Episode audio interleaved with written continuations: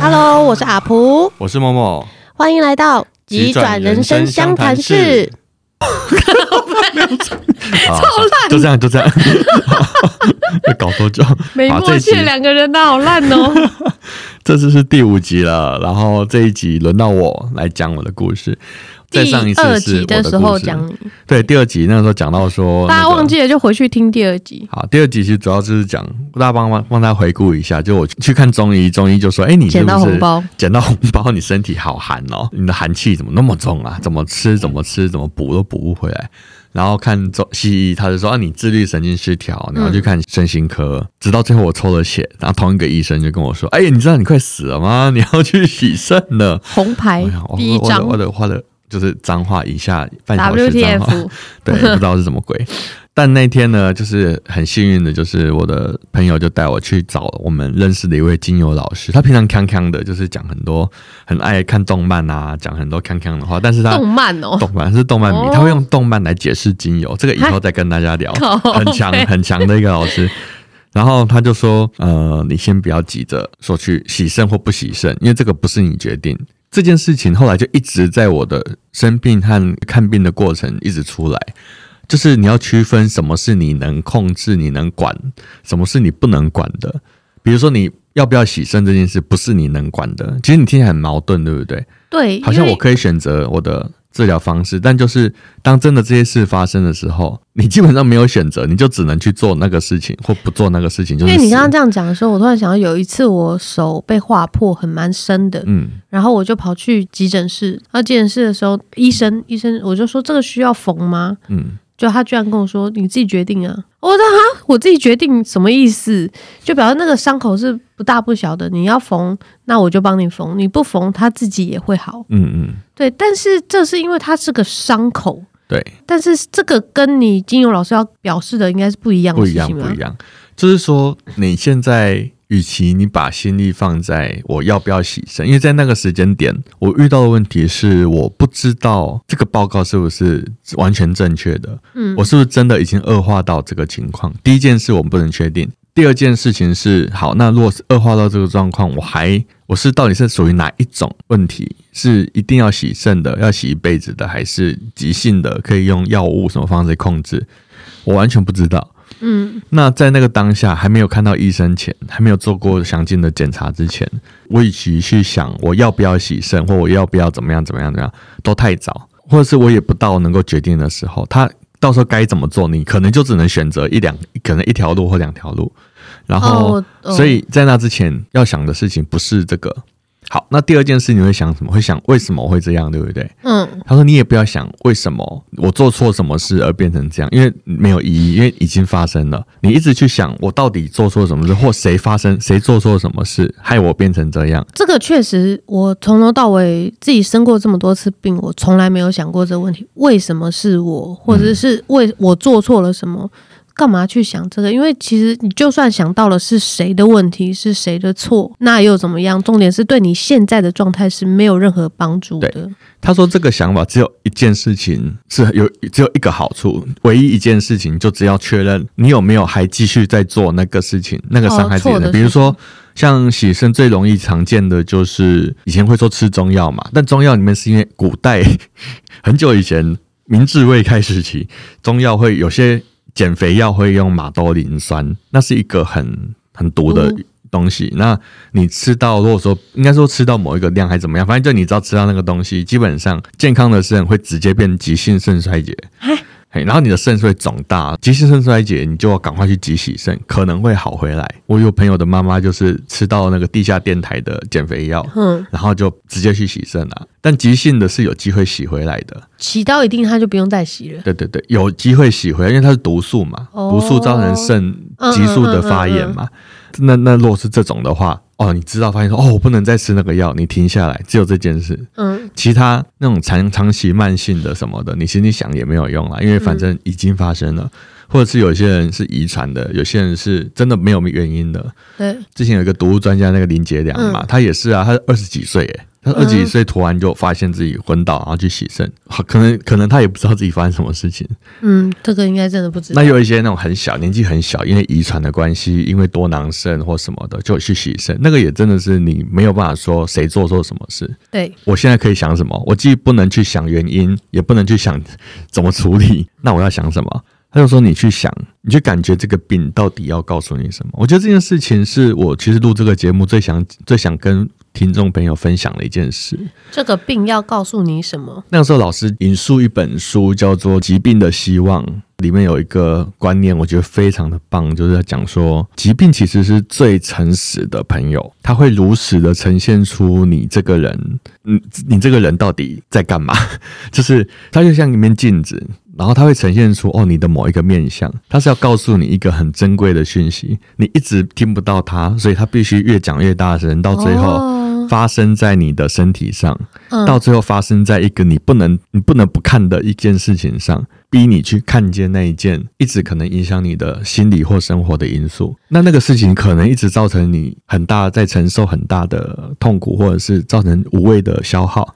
但这讲的很好，但花了很多年，很多年，你都没有办法去听到那个真正的声音。嗯，直到那个疾病，他只好派疾病来告诉你：“嘿。”你听一下哦，听一下哦，就是直接把你踹倒，说：“干，你要不要听我讲话？”就是老师，老师看一下台下的同学在讲话，瞄你一眼，你还听不到，他就会叫你名字，哎，那个 罗松普，然后再叫一下，哎，还不听，他就拿粉笔丢你了嘛，还丢还丢丢了，你还不听怎么办？去罚站，去罚站嘛。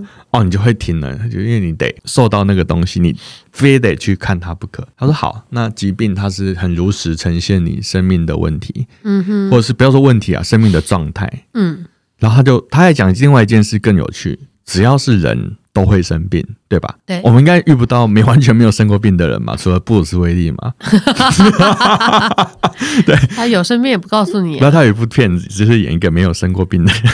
反正他就演一个，突然有一天发现，哎、欸，我好像没有生过病的家伙。Uh. 好，但算了，这个扯太远了。好，布鲁斯威利。所以他就说，疾病都是神圣又诚实的。你的病就是你，嗯，你的病就是你的代表。你你生这个病就代表某一些事情，这样去看到那件事情到底是什么。好，因为我有自己有比较有接触一些身心灵的东西。它有一件，所有门派所有的几乎都在讲，就是说这个世界基本上是你内心的投射。嗯，那你你身体的状况也全部都是你内心的投射，但不代表哦，我把心理的问题解决掉，病就会不见了哦。最好是这样子，就是你要把心理的东西解决掉，也没那么容易。对，所以其实病跟你心理，就是物理跟心理这两件事情，其实是通常是共通的。嗯，那两边都会彼此影响。所以当我们看一个病的时候，如果一直聚焦在啊，好痛苦哦，怎么是我什么的，那个这个不这个东西的话。我觉得那也是一个自我疗愈的过程，因为你必须要看到那个痛苦，你必须承受那个痛苦，然后你才有机会看到这个痛苦里面要给你的讯息。嗯哼，对。那所以我觉得非常幸运，非常非常非常真的非常幸运的，就是在那个时候老师跟我讲了这个方向。嗯，所以让我会在后面开始，比如说去后面接下来今天要讲的这件事情，就是去住院啊，去经历一些很波折的。治疗过程啊，我都还可以回到一个点，就是哦，我其实要回去看我到底这个病要跟我说什么。嗯哼，你去，我就就就是在那个很像在暴风雨之中，然后一直去听到底这个风里有什么东西，他要我干嘛？他到底要我干嘛？嗯，我到底是忽略了什么事？越看越多，就是很像警告一直跳出来，哔哔，你不可以再这样子，好，你就把它按掉。他这次 pass，这次我先不处理 pass。嗯，你一直按 pass，按了五次、十次。它就跳过了，以后就你就看啊看不到它了，它就会自动的消失在你的意识里面。直到有些事情，但是 Windows 都不会讲，对，都不会讲，一直按叉，一直按叉，然后它都还是会出现，对，都不会讲。然后有一天，它就会跳出来告诉你说：“哎、欸，你已经累积到一个点了。”这样，嗯、我就觉得从那个被判患病的接下来的那两个礼拜，可能是我人生中最重要的两个礼拜。他让我看到了好多好多事情。第一件，一开始当然我的我的，而且我我觉得我那个阶段跟你要讲那个接受的四个阶段是一模一样的嘛。就是大家有听过那种悲伤的五个阶段吗？第一个阶段叫否认 （shock deny） 啊，就是你是震惊的，然后否认的阶段。再来是进入愤怒阶段。第三阶段叫讨价还价。第四阶段是忧郁悲伤。第五才会到接受。人几乎一些事情都是要经过这五个阶段，只是时间长短而已。第一时间就是怎么可能？你骗我吧，搞错了吧？嗯、第二阶段是为什么是我？为什么是我？为什么？为什么？嗯、然后在第三阶段是我还可以再有一点时间吗？如果我怎样怎样，可不可以不要怎样怎样怎样？然后在第四阶段就是算了啦，我的世界完蛋了，嗯嗯 我不想活下去了，我觉得绝望了这样。然后第五阶段就是我接受了，好了，就走走吧，我们开始吧。但为什么我没有中五阶段呢？你应该是直接刷刷刷就跳到最后一个阶段了，跳的有点快，跳超快。为什么？你这个你是奇怪的人欸。对，我奇怪。我第一个阶段，我的否认阶段呢，就是我拒绝相信这是真的。我是礼拜六检查出来，礼拜天我还去参加一个画画的活动。哦，其实有一个奇妙的事情，我想快速讲一下。那个画画的活动上，我看到了一个一个人。他让我非常的惊讶，我那时候其实就有一种感觉是，好，我知道这个病是真的，我我要去承受的。嗯，什么意思？我看到了一个很漂亮的女生，嗯，而且我那天停车的时候，我就在楼下看到那个女生了，她就很正，然后手诶手上脚上都戴着一个那个很像护套，很像是那个防晒伤的东西这样。嗯，结果在画画的时候，那个女生把那个护套拿下来，她整只手两只手满满都是烧伤的。哦，oh. 然后她就她就完全没事的样子，她就嗯就很正常的一样在那边一起抽精油啊，一起画画啊。事后人家跟我讲，我才知道他是八仙城爆的受害者。哦，oh, 真的哦，他全身有百分之八十都烫伤，但她脸还是很漂亮，是真的是一个很正的女生。她全身烧烫伤百分之八十，她出了一本书，然后我就我就在看了一下，天哪！她那段时间就是痛到不得了，因为烧烫伤是最痛的一种，因为你的受气都在皮肤上嘛。对对啊，他到现在还是要随时穿着压力衣，但她那一天，嗯，他就跟平常人一样，一样跟那边画画。可能就是哎，觉得好像可以，就把那个套手套拿下来，就开始跟我们一样正常的交流跟对话。嗯，而且我们那天有一个桥段是抽精油，要聊心理的事情。嗯，他抽他一样照讲啊，他也没有特别去隐瞒什么，也没有特别强化什么。嗯，我就觉得哇塞，这个人来这里是要让我看到说，世间每个人都在受苦。嗯哼，你不会很，你不会特别是完全不会生病的那个人。哦，在这一天碰到这个人，我真的觉得是上上天给你的礼物。隔天我就去大医院做检查了嘛。嗯、那大医院检查，医生当然就说：“哦，对啊，你要洗肾了哦，你这个你今天就要去住院洗肾。”嗯嗯，我就真的我就进入了 第二，我我我其实第二个阶段愤怒阶段很快，我就啊啪，然后就过去了，就是开始讨价还价了。我就已经第二天就讨价还价了，我就跟那个医生说：“能不能让我再可不可以给我一点时间？这个我，我现在要搬家，还没有搬完。那我上次有讲嘛？第二集的最后，对对对，医生就说随便你了。”但是如果你头晕了，你就要来挂急诊。嗯，我就哦好，然后就回家了。然后接下来到了忧郁阶段，忧郁阶段非常精彩啊！自己讲就就好笑。现在我都想觉得自己很智障。现在好像看到不是，现在觉得好精彩哦！怎么会总会有经历这样的事情？那个时候真的觉得完全没救了，你知道吗？我觉得最没救的那一天是隔周的礼拜四。礼拜四发生什么事呢？礼拜四我去做超音波检查。而且我跟那个时候我跟室友一起住，我们就两个人一起住。他礼拜二的时候上山去了，因为他那个时候刚好很之前就排的活动要到山上去。部落里面做菜，所以他基本上礼拜三、礼拜四、礼拜五，甚至到后面一两个礼拜、一个礼拜，他通通都在山上，而且是没有任何手机收讯的山上。所以呢，第一我身边没有人，然后第二就是那礼拜四的时候，我那天刚好排去做超音波检查，就照一照，我就会很嘴贱，就问了那个超音波员，就说：“哎哎，我那肾在哪里啊？”他们就弄那个画面给我看，嗯。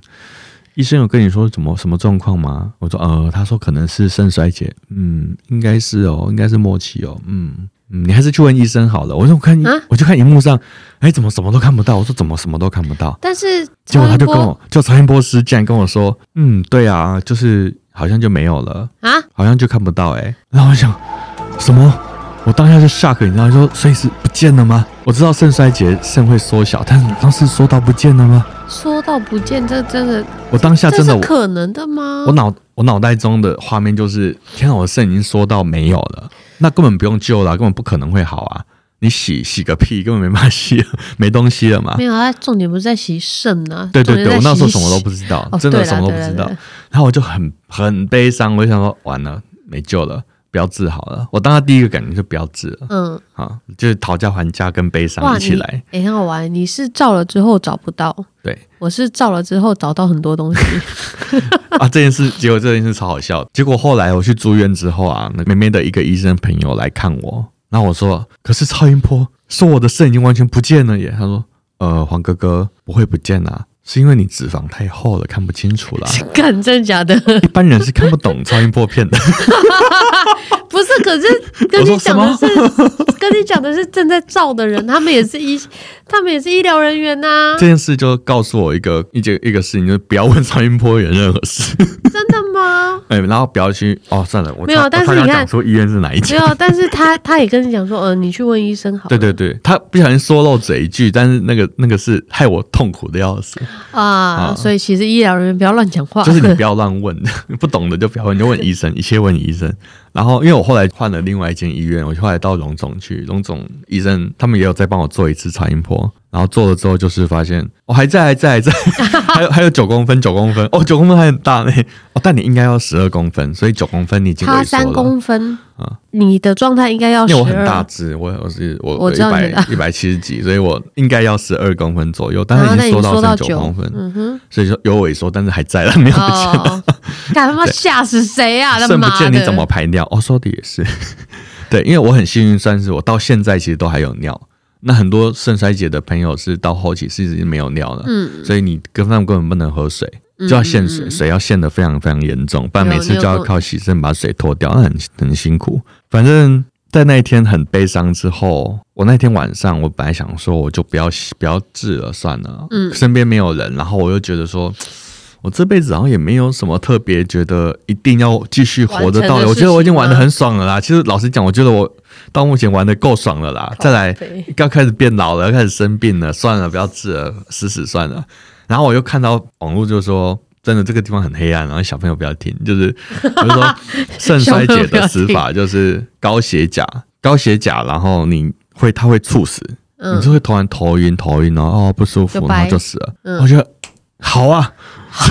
好吗？也好，这个只比那个飞机失事，哎，这个只比什么车祸意外是还要来的痛苦一点点，因为可能要晕的那段时间可能不舒服，然后就死了，是个全尸。靠背，其他死法都要痛苦一段时间，很讨厌。嗯嗯，哎，这个死法听起来不错，最好是你可以选呐、啊。我想要干，我想要干半半就这样好了，就不要治了。然后我就想说，啊，我就躺着不要动，反正我就躺在这里，然后就死了，也没有人会看到我，也不会有人把我叫醒，我就结束了。对，这辈子就这样子。OK，GG，、嗯、就这样登出也不错。嗯哼，反正我没有什么特别放不下的事情。对对对。没有什么特别放不下的事情嘛？想一想，嗯，好，可以玩到这里，可以，好，OK，来戏来戏，然后就躺着，哇，那天晚上就躺了睡觉，就也很安心，嗯，好，不要治，不要治，不烦了，不烦了，好，然后呢，很奇怪哦，那个真的很有点玄妙，其实要讲有点玄妙的东西，我就感觉我的意识慢慢的往下掉，掉，掉，掉，掉，掉，掉，掉，到了某个地方，突然觉得，哦，再往前就是回不来的地方了，很奇怪，那个时候身体跟心里知道，再往下去就不会回来了。嗯，不是会马上死掉，但就是他就不会让你回来继续活下去了，因为有点像你进入一个黑暗的房间，你会稍微看到眼前一点东西嘛。嗯，就在那个地方，我稍微看到了一点点，真的是一点点。接下来会到哪里去？嗯，整个身体、心里去感觉到说下一刻是什么，然后我吓死了。从这条通道过去，从这个门这样子走小路通往死亡的话，那个地方太恶心了。我我稍微描述一下那是什么，我自己的感觉到的东西啦，好，因为这个可能有点那个超现实，就是你这辈子所有感受过的痛苦、快乐、欲望、悲伤，所有的情绪，你要感受的所有的东西，你活着的时候你是透过身体一段一段慢慢分着吃的，但如果你就这样子走到你不应该去的提早死亡的话，那一切你会一瞬间全部一起承受。你还没吃完的，可能三十年、五十年那一大块，你要一次全部承受，那里面连快乐你都会觉得很可怕。所有的情绪变成可能一万倍、一亿倍，然后你要一次整个人泡在里面，你也没办法闭上，你觉得你没有眼睛了，你不能遮掉耳朵，因为你没有耳朵，你就是完全全身心泡在那个里面。那个只有一瞬间，你就受不了。嗯，那而且不知道会维持多久，因为你因为活着有肉体才有时间，没有肉体没有时间。你得是不是有嗯还在妈妈肚子里面的时候，你是被泡在羊水里面的。对。然后现在的这个所有东西都是羊水。嗯。呃，你不能控制你的眼睛、耳朵，所有感官。对。但是，但是它它都是存在的。对。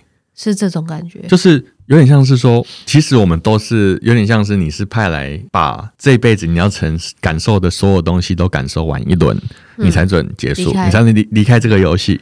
但如果你提早结束了啊，怎么办？还有这么多，所以就一次给你、啊，请你全部吃掉吧。对，嗯、然后所以那个太恶心了，受不了。嗯、我看了一眼就觉得，哦，那个是什么 母汤？退退退，就是就是无论如何都比那个好，什么都比那个好。嗯、不管在这个人世，在这个人生里面，这个身体里面再烂，都比那个好。啊，就是。太可怕了，那个东西看到这东西有真的会被吓死，看一眼就吓死，就真的宁愿宁愿退回来，对不对？退回来说不行，那个我不能去，我我我可以承受任何事情，那个我不要，而且那个痛苦你没办法用，你没办法表达了，嗯嗯嗯，更惨，所以我突然当下就活过来，就是往回走，很像你在深水往上去喘一口气，然后当我喘那口气的时候是。大哭、爆哭、嗯，崩溃，一直哭，而且就是感觉这种，你以为有抓着一条逃生索，结果没有，像那个逃生索就是死亡，就是你以为可以透过死亡逃掉，并没有，嗯、不好意思，嗯嗯、然后就哇，那个很慌，完全像婴儿一样，完全无助，但是那个无助，我觉得那一刻是很美的，就是。现在看觉得很美啊，那个时候觉得很干 呐啊！为什么我不能死啊？看 啊！然后就砰，爆哭，然后我怎么办？我没办法，我崩溃，方身边没有任何人，我就开始疯狂传信息给我的室友，然后给我就是那个精油老师，就讲一大堆很负面、很负面、爆炸的东西。嗯，就是我就想讲什么就讲什么了，突然理智断线了，跟了一辈子就断线了，直接。想讲什么就讲什么，整个负能量就这样啪冲出去。啊，那个时候是深夜啊，两三点啊。隔天早上起来，我的精油老师就打给我，他说：“黄柏轩，你现在就给我去洗肾。”我说：“什么？你不是叫我不要洗的吗？为什么你现在就叫我去？”他说，然后他讲了一句非常非常有道理的话，他说：“你现在如果不去洗，你就会一直恐惧这件事，这个恐惧会先搞垮你。啊，你不如就去洗。”那我们会支持你洗肾之后的身体，我们会帮顾帮你照顾，嗯，嗯，嗯，会陪你一起走过这一段，你都不用担心。你现在与其在这边担心说可能会洗肾，好可怕，担心已经把你先搞死了。了对，所以你不如你现在就去洗，你就不要想，你现在马上搭计程车去去去荣总洗肾，你就不要再想了，听懂吗？然后就挂电话，我说呃，怎么会这样子？怎么连老师都叫我去洗？然后就赶快打给我室友，还有他那个时候还接得到电话，他就说。你先缓缓，你还是先先静，让自己先静下来。重点是不要再恐惧在那个里面，不要再留在那个恐惧。但是要怎么样才你先你先你先安心，你先等我回。他就讲了，等我回去，我们再来好好处理。你先不要急，我下礼拜我就回去，我再陪你去处理。你都不用担心什么事情，你就把你现在能做的事做好。好，我就心比较定一点。那一天开始，终于愿意跟身边的人讲了。像我就先跟我一两个朋友说，我要跟你说一件事，我慢性肾衰竭。末期，然后我可能最近要洗肾了，然后我觉得非常的绝望啊，然后我就我的一个大学同学就直接说：“你给我待着，不要乱动，现在就去找你。”很感人，然后就从桃园请假，现在那边很忙，是公务员，请假叫计程车从桃园飙过来，然后他就跑过来找我，然后跟我聊，聊了很多。他帮我解开了几个我这辈子一直卡着，很像笨蛋一样卡着的谜团。